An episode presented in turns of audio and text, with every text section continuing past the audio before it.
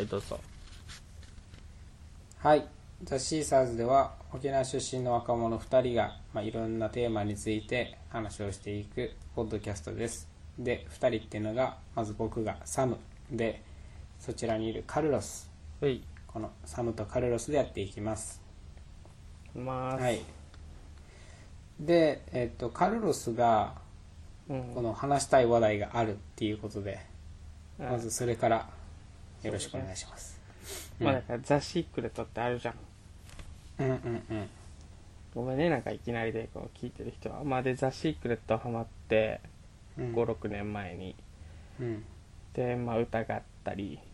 うん。で引き寄せの法則じゃダメなんじゃないか。本当は何なんだろうと思って、うん。まあ、仏教をやったりキリスト教をやってみたり、なんか普通になんか、まあ、結果努力が一番だなと思ってみたり。うんいろいろやってまあ5年ぐらい経ってまだでもザ・シークレット自体は結構好きなのね、それこそ思考を現実化するとかも好きだけど、うん。まあ、読みやすいからザ・シークレットが一番。でもしかしたらなんだろうななんだろううん。ふわふわしすぎてるというか、うんあの本格的なこと言ってない部分が多いと思うんだけどザ・シークレットっていうのは。なんだけど、まあ、結果だからバイブス高めるというかいい気持ちになるのが大事なのだとしたら、うん。あのそれはお手軽にできるなと思っててザ・シークレットを聞いたり読んだり映画見たりすること自体は、そのやっぱ思考は現実化すると長いからさちょっと。うん。俺はこっちをよくみあの見返したりするんだけどうんでまあ続編の「ザ・パワー」とかも結構好きだけど、昨昨日本屋に行ったのねたまたま。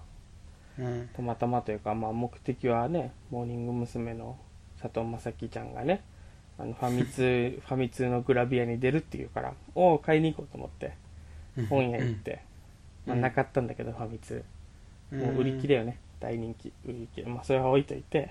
うん。そしたらなんかザ・シークレットのなんかパチモンというかなんかいっぱいさ続編みたいなのあるじゃん。他にも。メメタシークレットとか、はいはザ・マジックとかかな。いうん。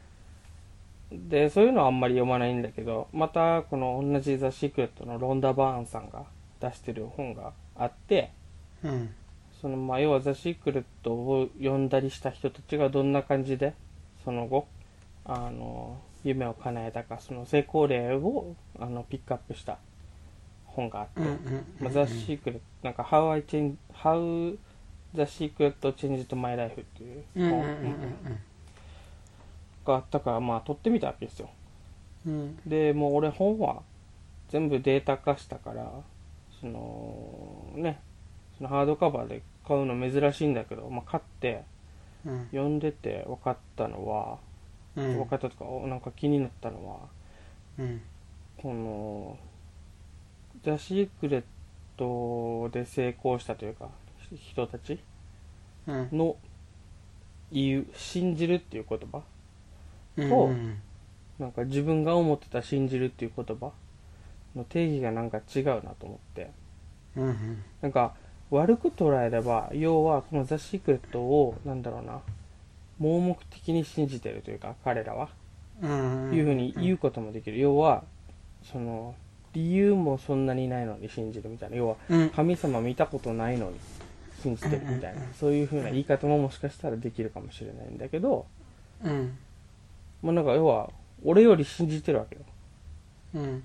で、ね、彼らがそのしその成その失敗もしてて途中で成功するまで、なんか最初はできなかったけど途中でできるようになったみたいな話の流れで何回も出てきたのはねやっぱねなんかねその本当にそれがその起きた。要は自分が望んでることがもう起きたとか、うん。あのもう手に入ったっていう風になんか feel して act してうん。 speak するみたいな。なんかもうそういう風に振る舞うみたいな。なんかのも本当にみんなやってて。うん。でなんか一つここに書いてあったのがねあなたが欲しいものはお願いした瞬間にあなたのものだということを知らなければなりません。あなたは完全なそして全面的な信頼を持たなければなりません。今それを手にしているように振る舞い話し考えなければなりません。それが信じるということですっていうぶ文章があって。うんうんうんで俺これ赤線引いてんだけどなんかね完全に信じれてたモーメントみたいなのって結構少なくて俺もこれハマってた時っていうのは。うん。なんかねだから信じてるよって自分で言ってた信じてるのにうまくいかないなみたいな時期だったんだけどそうじゃなくてここに書いてあるようにその天にしてるように振る舞い話し考えていることが信じるということなんだっていうそういう定義なんだよっていうふうに言われてて、うん。あそれが信じるの定義なら俺は信じれてなかったわって。思っなるほど。たんだよね。うん。だけ、うんうんうん、でもまあハマってた時もある程度うまくいくこととかもあったし、なんかうんうん。いっぱい朝イメージしてなんか今日も語学学校うまくいくと思ったらなんか、ね、美人のブラジル人の子とちゃんと話せてみたり友達増えたりしてさ、うん。あーなんか朝イマジネーションすることって大事だなとか。なんか本当にうんうん。没入して信じるなんか妄想するとかイメージ膨らませてそれをフィールする、なんか単になんか頭の中で文字列的にというか一応絵として描くとかそういうこんなのを描くとかじゃなくて、もうそれを描いてる中に入り込んでて本当に自分もフィールしててなんか嬉しくなっちゃうみたいな、そこまでの、こあのそこまでの信じるっていうところまであんまりそこまで毎回はいけてなかったのね、うん。で今もそういうふうなことはなくなんかそんな信じれてるものってなくて。うん。ねなんか話長いしなんかいろいろまとまってないけどそこでちょっと考え直したのよ、はい。信じれてる時って行動しやすいなと思ったのね。つまりそのフィールできてた時って行動をある程度起こしてたのよ。うん。だけど今はあんまり行動を起こせてないなと思ってて。うん。じゃあなんだろうな。こっから引き寄せとはあまり関係ないんだけどうんその自分が行動を起こせてた時期何かを信じてたかなみたいな、何かにビビって行動することもあるじゃん。なんか恐れで、うんあるね。それに対して何かを愛して行動する時もあると思うんだけど。で俺はいつも語学学校行ってた時とかその英語勉強し始めた時っていうのは恐れで勉強してたっていううん。話をよくするのね。それはまあ恐れ、その何百万もかけて留学来てうん。日本人とばっか遊んでそのまま帰るっていう恐れうん。で勉強勉強っていうかバイリンガルニュースをひたすら聞き続けるみたいな。机に座って勉強できないから、バイリンガルニュース毎日ずっと聞いてできるだけ一人の時間を作ってできるだけバイリンガルニュースをずっと聞き続ける。うん。でそうやって今までやってきて英語ある程度上手くなってうん。でその出来事を思って俺は何か信じてたかなみたいな。うわビビってただけじゃなくて、あの時俺何か信じてたかなっていうとうん。まず思ったのはしあのこの勉強でいいのかっていう不安。要はこのバイリンガルニュース聞けば1年後なのか何年後なのかバイリンガルになれるのかっていう不安はあったわけよ、つまり信じてなかったわけだよねそれは。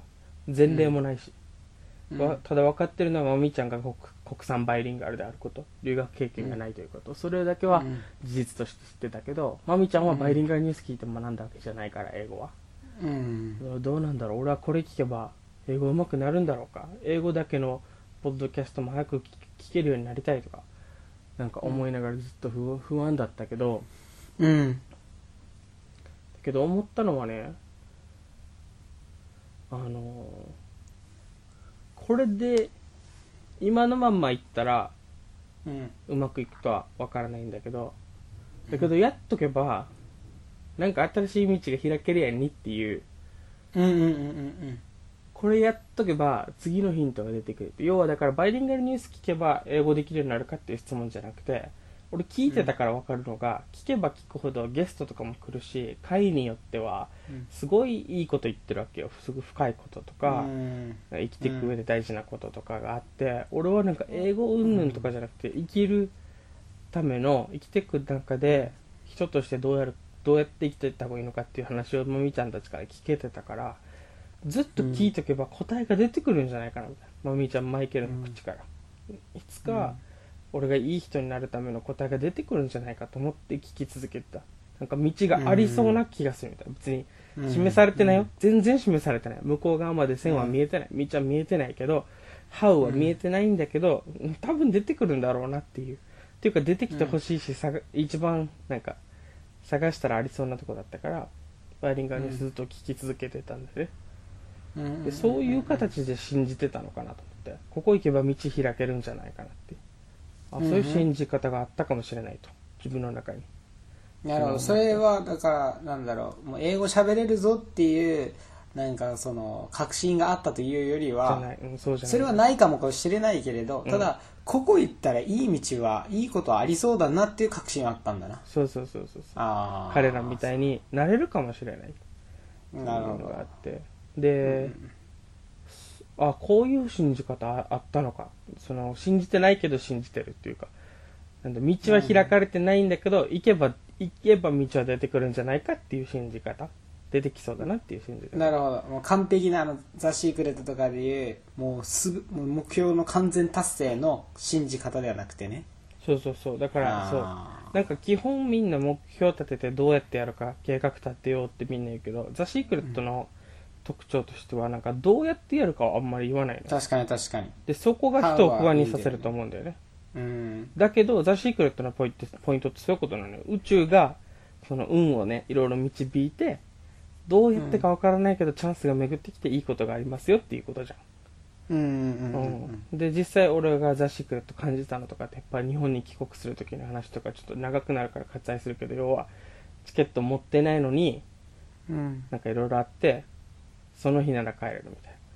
このうん。帰らないといけないって、お金ないからもう帰らないといけないってなったその日に電話してみたら帰れたみたいな。なんかその一席しかなくて今後この先も何ヶ月も席全部ないのに今日だけ今日の夜11時だけ空いてる、うん空いてたっていう、うそうそうんそういうのとかもあって。だから俺はなんだろうそのどうやってかは分からんけど叶うっていうポイントについては一応経験は1個あって、うんえーあそういう信じ方あるんだと。どうやってか分からないけど信じるっていうこともあんのか。って読みながら思ってて。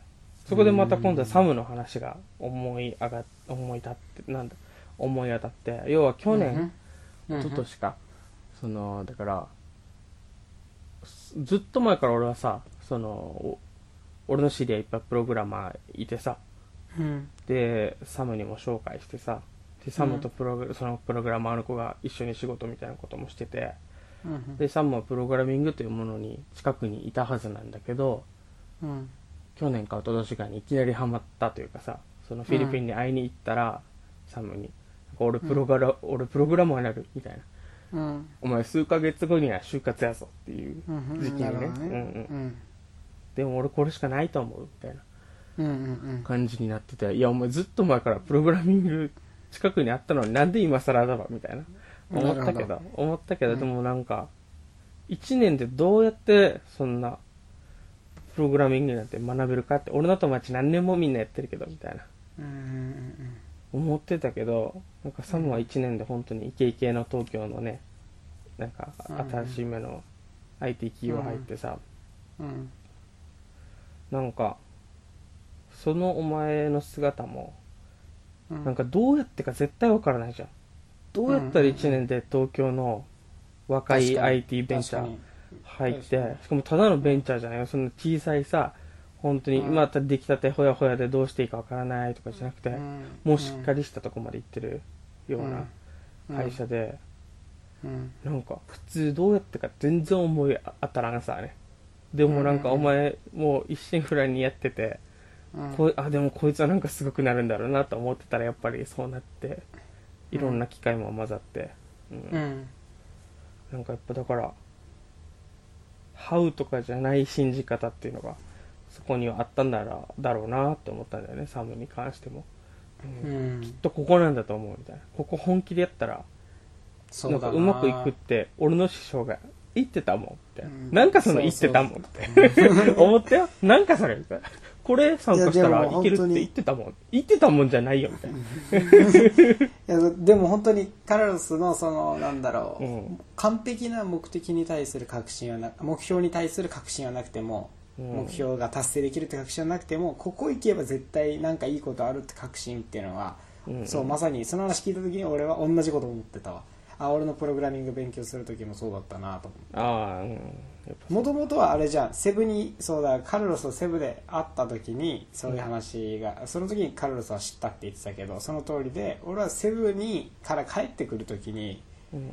なんだろう、えー帰ってきた後も海外とかで、まあ、いろんなことしながら仕事続けたいとか思ったからプログラミングをやりたいっていうのがスタートだったじゃんね。うんうん。でそこでなんだろうまあその俺がやったことは結局カルロスでいうバイリンガルニュースじゃないけど俺からしたらある人のあのブログとかを読んで、うん。全く同じような境遇で、えー、とそのフリーランスのエンジニアとしてやってる人東南アジアとかいろいろし移動しながら、うん。という人のブログを見て同じようになんかこの人の真似したらなんかいいこと起きるかもしれないみたいな。うん。うんっていうことだったんだよね。で俺もそういう意味では焦りとかなんだろう後がないっていう意味では恐怖ベースでもあったのも事実なんだよね。うんうんうんスタートは、うん。うん。だってどうにかしなきゃっていう焦りというか、結構切羽詰まってるわけだ。だけど途中からそれが面白くなっていってやってることがとっても面白くなっていってそしたらなんかいいことがどんどん起きるようになってそうそうチャンスを与えられたら一応やってみたりとかいろんなのが相まって結局今になってるんだよな。そういう意味では確かに「ザ・シークレット」とか読んねあのよ読みカルロスと一緒同じように今読んだりとか試してみたりとかしようとしてみたのはいいけど今のところその完全なる目標をずっとイメージしたのが達成されたというよりはどっちかっていうとそっちだよね。なんかこのこっち行ったら絶対良くなるっしょの確信が変わっていい方向に実現していってるっていううん。感じだなと俺も思った。俺もそうだわなんか結構なんかここ数年だからたまにサムがさすごい落ち込んで電話してくる時あるじゃん。あるね。で大体さその、その電話の最後はさ俺がさとりあえずいいイメージしてからお家帰れみたいな。そのだからそうそう あるね。ある絶ね対お父さんセブ留学なんか認めてくれないよみたいなお前がうん言ってる時とか、うん。てか俺今すごいでかいプロジェクト掲げてるしみたいな言ってる時とあかも、るね。大丈夫、あるね。とりあえずうまくいくイメージだけしいいですよてね。帰れみたいな。でお父さんに聞けよみたいな。なんか言葉気をつけろよとか言って、あっそしたらお前から電話返ってきてさ「おううまくいった」みたいなう ん意味わからんけど。なんかそんなこと結構あるよね。なんか。あったね。やっぱ思うんはうん。思うわだからそういうお前に電話した時もそうだし昨日俺も久しぶりに感じたんだけどはなんかそのイメージの世界に没頭してあみたいな。なんかそのああって気づく。そのイメージの中入ってたからああ今現実、あ俺ガストにいたんだった。みたいあな、なんか昨日ガストで本読んでたからそううん。いう、そういう時間が来てそのめっちゃ気持ちよかったからその入り込んでて妄想広がってて、なんかあ俺これ久しぶりだなと思ってここ1年なかったなみたいな。要はうん考える時間がいっぱいある時とかはあったよ。だからいろんな未来を想像したりこうしたらいいのかなああしたらいいのかなって考える時間はいっぱいあったけどなんかうん。いいこととか感謝の気持ちとかなんか未来起きてないことを起きたかのように想像するみたいなうんことってなかったなと思って。うん。でそれ前はやってたからまあそれでうまくいくかどうかわからんけど気持ちいいなっていうのも あるあるんだけど。うん。なんかね、うん、これこれはもうちょっとやっていいなと思った。あとあの文字に書いてる間ってあれだね。あの実感したんだけど。文字に書いてる間って起きたことも起きてないことも関係ないなと思って昨日書いてたら。なんか起きてないこと、起きてないことを、なんか本当に、俺こんな真面目に書いたの初めてぐらいだけどその何々が起きましたありがとうございますみたいな。ああはいはい書いてて、ここも本当になんか、でも起きてないよな、みたいな、普通思うじゃん、書いてて。思わんかった昨日。昨日はなんか、普通になんか、本当にやったーとか思ってて、めっちゃ嬉しい、みたいな。うんうんうんうんなんか、サムと最近やってることあるんですけど、それがうまくいって、二人ともうん。イエーイってなってます。ありがとうございます。みたいなこと書いてて、なるほど。うん面白かったな、なんか。文字にしたら素直に喜べるじゃないけど。なんか素直だったな。うん。うん。なんかなるほど。不思議だった昨日は面白い。そうそう。だからまあ信じあそうそうそれでちょごめんね。だから思ったのは思ったのはだからその書いてて要は何も他に行動なんかしてないわけよ。じゃあ誰かにめ、電話してメールして自分でムーブして何かを起こしてるわけじゃないわけよ。俺書いてただけなわけよ。妄想を、妄想を書き出してるだけなのにすごい気持ちよくなって、でなんかできる気がしてきたからでうん。それで思ったのは書くことも行動のうちに入るなと思ったのよ。うん書くこと？時間をとって妄想を広げること？うん。しかもいい方向にいいバイブスで、うん。それってもうそれだけで行動だなってちょっと思って。うん。で行動することが信じることだよってさっき書いてあったから。うんうんなんかあ俺今信じてるなと思ったのよその時に。行動しててうんうんうん。実際信じてたから。だからなんかしん普通信じれないんだけど信じるための行動として書くことがあって書くことは信じることであってとりあえず一番負荷が低い行動として書くこと、イメージして書くことうん。はちょっとなんかそういうのがあるんだなって認識した。あ書くことは行動で行動が信じることで信じてるっていうのは行動を起こしていることで。なんか、うん。うんちょっとうまく説明できないけど。なるほど、うん、そう。いいことがあった。はあ信じるとは何だろうかってことね。そうなんか今までえ頭では俺信じてるよって言ってたけどじゃあ心から信じてたかっていうと違ったりして、うん。でその頭と心のフィーリングの境目ってみんな分かってるのかな？みんなその境目共有してるのかなっていう。信じてるかって聞かれたら信じてるよって答えてたけど俺も。じゃあ本当に信じてたかって信じてみたらあ今までは信じてなかったわって分かるわけで。うん。うん。なんかねそう。信じるって定義どういうことだろうと思ってなるほど。確かに。なんでなんだろう。だから漠然としたうん。うん漠然とし漠然としたらダメって言われるんだけどね。書いてあるんだけどね。思考は現実化するにも。でも、えーと how を、how を疑問に持つなっていうのもあるんで、だから。あでだから明確な目標を持つってことは 大事らしいっていうのあるじゃん。でもあ俺もお前もうんその英語に関して俺はプログラミング学びたての時って明確ではない気もするんだよね。どこまでどうしててあれがああなってとかっていううん。そういうよりは漠然とどっちかというと英語喋れるようになりたいみたいな。で漠然とプログラミングがいろいろ使えるようになって楽しい仕事職場に就きたいっていうのが。で俺前カルロスに電話談したけど結局今気づいてみたらあの時にほんふんわりとイメージしてたものがうん。まさにここにあって、うんうんうんうん。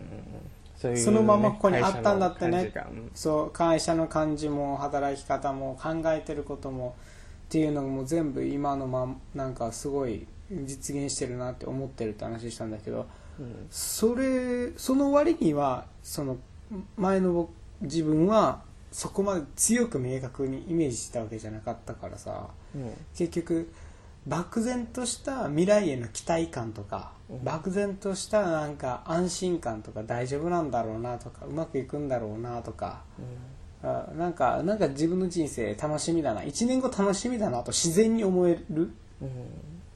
うん、そんな、うん誰にも説得する必要もなくて説明する必要もなくてアピール必要はないんだけどない状況の中でたった一人でいる時になんか半年後楽しみだな俺とかってスッと思える。っていう期待感を持ってることがいいバイブスにいることの証なのかなと思ったりするんだよね。多分長さだと思うんだよね。そのそうそうそう。だからその固有イメージしてるとか明確だとかじゃなくてなのかずっとそのバイブスでいるかっていう。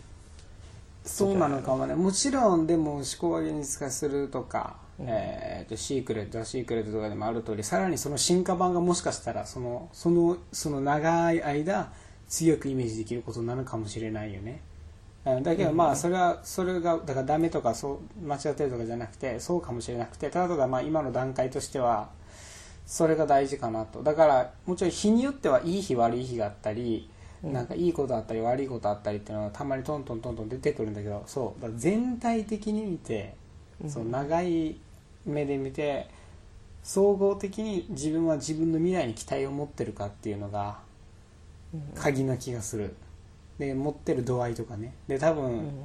そうそうそう。そうだとすればなんか間違ってないのかなと思ってるな。明確に描くことのもしいいことがあるとすれば、それは思い出しやすいってことだと思うんだよね、はいはい文字に書いて壁に貼るとかもそうだけど、あの要はなんかね一回明確にしてみてこんな感じでっていう、でその紙を見たらそれを思い出すとかもしくはあの、幸せの石みたいなのあるじゃん。なんか願いの石だっけ？なんか石ポケットに入れて、うん。ポケットにある石触るたんびにあーって思い出して。あーなんか聞いたことある。そうそうそう、それとかもそうだけどだから明確だから思い出しやすい。一瞬でそこをイメージできるっていううん、のはあるかもしれないね、うんね。うん、で結局はなんかうーんと結構楽観的だったり夢見がちの方が面白かったりするんだろうね。その方が面白かったり面白い人生歩めたりいい結果が出てきたりするんじゃないのかなって思うんだよね、例えばすごい明確な夢を抱いたとしても持ったとして目標を持ったとしてそれを思い出すたびに全然そんなんじゃ自分ダメじゃんって思っちゃったらもうそれ思い出したくなくなっちゃうんだよね、うんうんうん。世界一を目指すっていう目標を立てたとしてその世界一を目指すっていう目標を確認するたびにうん。なのにとかなのにうん今日も頑張れてないとか、うん。えー世界一を目指すって言ってるけど本気でやりやる気あんのかなとかあー俺全然行動してないじゃんと。か分からんけど目標を思い浮かべた時に同時に浮かぶ感情が悪いものであればあるほど思い出したくなくなるし、なんか続かないと思うんだよね。だからその目標をイメージした時に楽しみだなって思えるっていううんものじゃないとダメなんだろうなそうってそう。鮮明だろうとなんだろうとね。それをうんできないんじゃないかって、俺今日頑張ってないしなって。そううまくい思っちゃって。ないしたなら続かんなとか思うんだよな。だから調子乗ってる時の自分が一番いいバイブスに乗ってる。まあ調子に乗ってるって文字通りだ。いいバイブスにいるから分かりやすいと思うんだけど調子乗ってる時って目標の紙がどっかに貼ってあったらさ毎回ニヤニヤしながら似てると思うのよ。うんうんガンガン行くぜここまでみたいな。調子乗ってる時だからね。それはなんかうまく。うんいい波に乗ってる時だからこそ言えることなんだけど目標の紙世界一目指すとかあっても OK もうどんどん行くぞみたいな。次はこれだと今ここだけかもしれないけど今すっげえいい感じだから次行けるぜって思えると思うんだよね。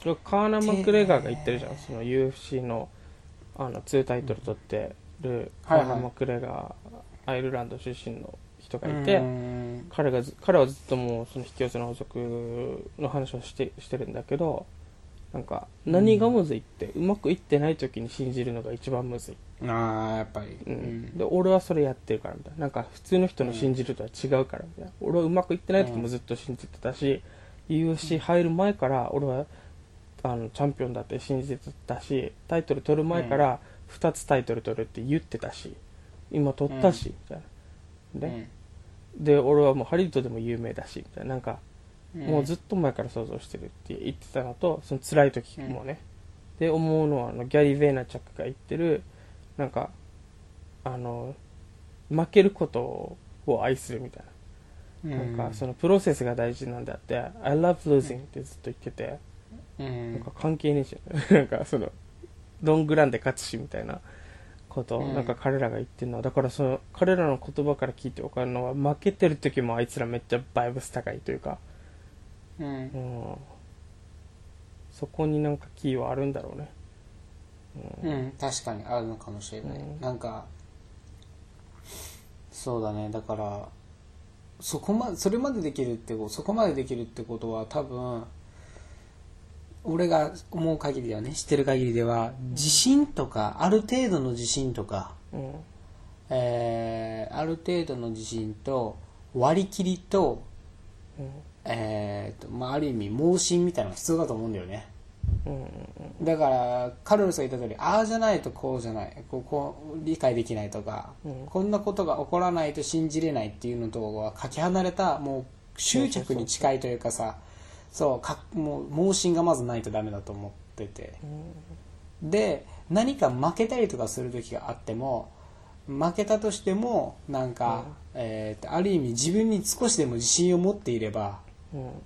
その負けたことが負けたことは悲しいし落ち込んで一瞬自分を疑うんだけど自信を持ってたらまあそんなこともあるっしょって割り切れると思うんだよね。負けに自分を define させないっていうね。させない。うん。そうだ絶対値として考えれるから自信って文字通り。自分で持ってるから。うんうんつまり負けたっていう事実に対して define そうその通り define してなくて自分の自信ガッて持ってるからある意味 independent だから、うん、ある意味だからこそなんかあってうって落ち込む一瞬落ち込んだりグッてこの感情的には来ることあっても、うんうんうん、なんだろうそのまあ関係ないよねみたいな、うんうん、負けることあるかもしれない。これからもあるかもしれないけどそれと自分が輝けないことは全く関係ないよねって言い切れる自信とか、言い切れる割り切りがうまくできるのっていうのは多分この3つ関係してる気がするな自分自身にそもそもの成功体験とか自信があるから、えー、と割り切れたりするんだと思うし割り切りがうまければうまいほど悪いバイブスから逃れられるだろうし、でそもそもそういうことができたり自信を持っていく持つっていうのに支えになってるのは多分盲信なんだよね多分、まあどっちもいろいろ関係しててもじその盲信した結果ちょこっとでも自信ついたからもっと盲信するようになってみたいな,、なんか信じるようになってととにかく単純に練習の量もね、自信もうそう。そうそうそうそうそう練習の量も自信なあるし例えば100万しか持ってなかった人がうん。うん、あじゃあ分からん例えば10万しか持ってない人が1万取られたらすごいきついとかうんうん。1万しか持ってない人が5000円取っていかれたらきついんだけど100万持ってる人がえ1万とか5000円取られてもっていう話があるじゃんよくはいはいはい。そんなに食らわないっていう話があるわけねだからつまり圧倒的な絶対値の量によって。その負けとかに対するとか失敗とかに対する体制自信とか割り切りが全然違うと思うわけはいはいはい。大変な話それはある意味なんだろうえーっとまああんなんだ保険をたくさん持ってるって感じよだから、練習という自信もあるし、もあるし過去の成功体験という自信もあるし、もあるしも自分が作り上げてきたうんお金とか、社会的地位とかもあると思う。事業とか1個失敗させてもさ100個会社持ってる社長だったらどうだっていいじゃんね、うん。むしろもう勲章になったりする時もあるわけね。いろんなチャレンジをしてるからこんなことがあるけど俺はいつか成功させるって全然響かないっていうこともあり得ると思ってて、だからまあそういうのいろいろ関係してるんだと思うな。だから自分が苦しい時に、うん立ち上がれるかとかとこらえるかっていうのは今までの自信とか成功体験とかなんかの競技に対するあのね、うん、盲信だったりとか確信が関係するんだろうなって思ったな今聞いて。てで俺もなんかそれっぽい気はする。俺はさっき言った通りなんかなんとなく自分の未来に対する期待感をずっと持ってて。でなんか失敗とかなんか嫌なことあってもまあでも言うてあんなにいろんな人がなんかいいじゃんとか素敵じゃんとか応援してくれてたりするからじゃあ大丈夫なんだろうなとかむしろカルロスにもさ言ってるけど忘れるってのが上手くなったと。でこのポッドキャストで前話したと思うんだけどそう忘れるっていう割り切るってことがすごいいいことなんだなって思ってて、うん、っていうことがあったから多分俺はここら辺が大事かなと思ってる。なあ。まあもっと目標明確にできたらもっといいのかなと思ったりするんだけどね。まだまだちょっとそこは実現できてないかも。でなんかそのさっき言ったいろんなタイプの自信があって全部の絶対値足してはいはいはい。絶対値って話しっくりきてて。だから例えば目標がじゃあ明確じゃなかったらうまくいかないのかっていう疑問もあったりじゃあ明確だったら何なのって話もあったり行動がついてこないと意味ないじゃんとか。そういういろんはいはいはないツッコミっていろんなところにあると思うんだよねありますね、ザ・シークレットにもいっぱい突っ込みどころがあるだろうし、うん仏教には仏教、キリスト教にはキリスト教、いろんな突っ込みどころがあると思うんだけど、うんなんか前はじゃあどれ信じたらいいのっていう疑問があったのね。あうん。どれしたらいいんだろう。なんかザ・シークレットダメだったわ。じゃあ仏教行ってみて。なんか仏教行ったら優しくなる気はしたけど、なんかそのガツガツやる成功への執着みたいなものってあんまり書いてないし。どっちがいいんだろうと思ってみたりいろんなだからどれ信じたらいいかわからないっていう問題はあるんだ今もあるんだけど今は逆になんかザ・シークレットもあるし仏教もあるしキリスト教もあるしなんかサイケデリックな話を聞かせてくれる人たちもいるしうん。ジョー・ローガンがいるしギャリー・ベーナチャックがいるしなんか全部の足し算で今はだからハードワークに関して実際にはアイディアじゃなくてエクスキューションが大事なんだよって言ってくれる人もギャリーがいて、うん。で信じる力でバイブス高めようよって言ってくれるザ・シークレットがいてなんか、うん。いろんなことを教えてくれる先先生がいっぱいいるからうん。なんかそれはそれで絶対的な自信でなんか数年前にザ・シークレットだけ持ってた時のなんか不安うん。はなんかなくなってて少し。だからなんか安心してザ・シークレット読めるわけよ、うん。要はこれにない欠陥は他が埋めてくれると思ってるからなんか安心してなんか読んでなんか盲目的に読んでるかもしれないんだけど大丈夫。他は補填があるから。他はギャリーがいいるからみたいな。なんか昨日久しぶりにだからすごい抵抗あったわけよまたこの本買うのも。またザ・シークレット系の本かみたいな。だけどなんかちょっと違うフィーリングだったな。なんか大丈夫。今は別にこれ読んでなんかもう大丈夫みたいな。そうそう。うん。正常な判断もできるし、うん、うん。これをただ一つのピュアピュアなアドバイスとして受け取れるっていう。変に飲み込まれなくていいっていう、うん。うん。うん。そんな日でしたね昨日は。うんいやー信じる。うん。話長くなっちゃった。ごめんね。信じる。いやいやいやでもいいじゃないですか。ずっと、うん、あでもなんか今回は信じるの定義についての話まさかこんな長らく同じようなことをずっと何回も言って。いやいやいやいや。聞いてる人からしたらね。どうなんだろうね。わかんない。こけどいつずっと同じこと言ってる。何言ってるば？みたいな。まず読んだことないし雑誌クわからんよ。ラと何それ？みたいな、確かにそれはちょっと辛いかもな、うん。まあでも分かる人には分かるはずだから。まあじゃあ一旦ここで切りますか。切りますか。じゃあ今回はここまではい。また、じゃあまた次。バイバイ。バイ